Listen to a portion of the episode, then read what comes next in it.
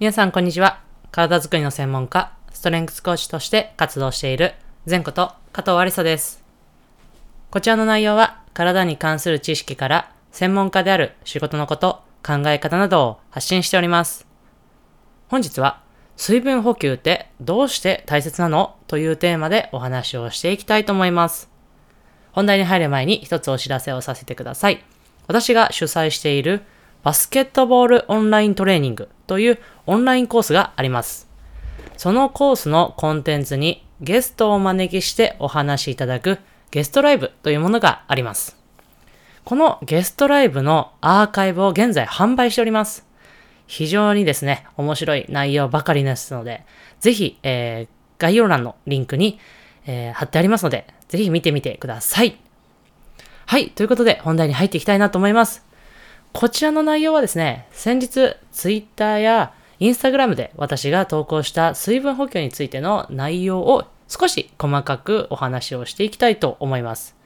このインスタグラムの投稿もですね、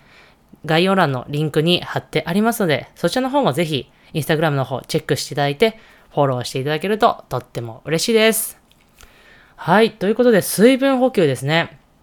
まず、その水分補給を、えーお話しする前に、水とは、まあ、体にとってどういうものかというのをちょっとお話ししていきたいのですが、私たちの体にとってですね、もう水分というものはもう本当に一番大切なものと言っても過言ではありません。まあ、成人ですと男性は約60%、女性では約55%の、えー体の中で占めているというふうに言われております。まあ、その水分の、その水で、まあ一番体にとって大きな働き、まあ一応様々たくさんあるんですが、一つ大きな働きとしては、まあその溶媒、えー、様々なのを溶かして溶媒としての、役割があります。まあ、体内の水分、まあ、いわゆる総称すると体液というのですが、まあ、そこにはタンパク質だったり、ナトリウム、カリウムなどミネラルだったりとか、ブドウ糖やアミノ酸など電解質など、生命の維持に必要な様々な水分がその水分、体液に溶けています。なので、それを運ぶという、循環させるという意味でも水分、体液というのはとても重要な役割を果たしております。それではですね、その水分というものがでは失われる、いわゆる脱水ですね。によって、えーここではですね、パフォーマンス、いわゆる運動している人にとってどういう影響をもたらすかっていうのを少しお話をしていきたいと思います。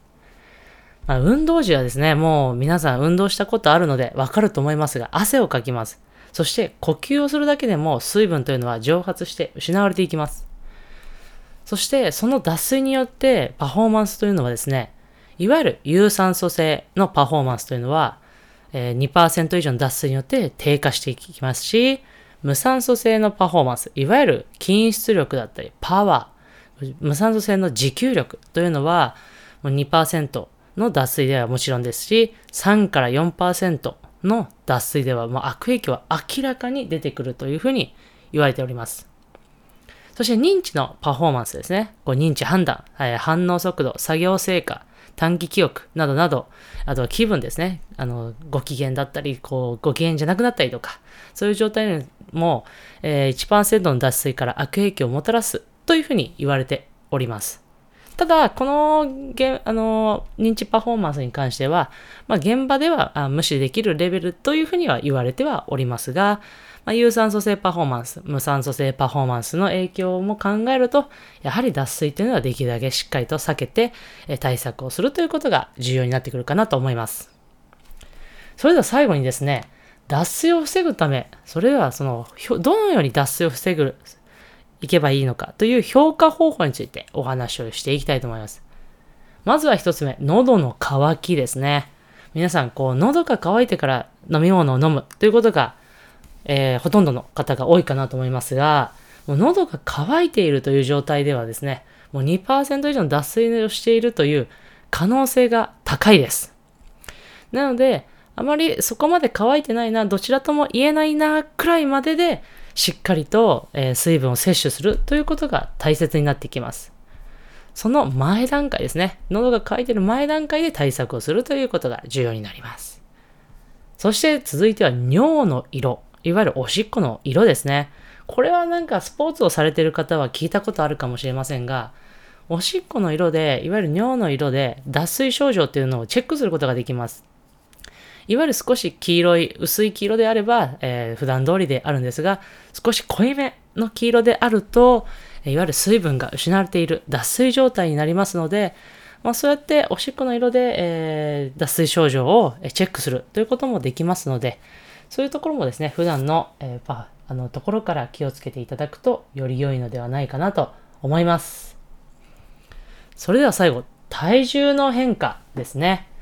体重の変化というのは、いわゆる皆さんが普段このくらいの体重というのがあると思いますが、その体重から、例えば運動をします。その運動をしてから、じゃあ運動終わった後に体重を測りましょうという時に、何パーセント、いわゆるどのくらい体重が減っているかというところをぜひチェックしてみてください。その減り具合がですね、いわゆる脱水、水分の失われているというふうに、えー、見ることができますので、